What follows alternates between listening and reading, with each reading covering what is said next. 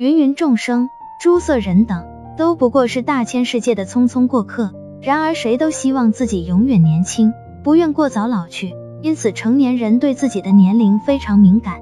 由于成年人普遍存在这种怕老心理，所以逢人减岁就成了讨人喜欢的说话技巧了。这种技巧特征在于把对方的年龄尽量往小处说，从而使对方觉得自己显得年轻，保养有方，产生一种心理上的满足。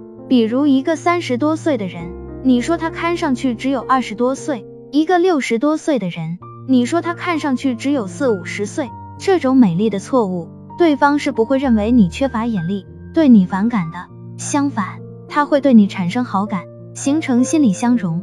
逢人减岁法只适用于成年人，特别是中老年人，特别是中老年女人哦。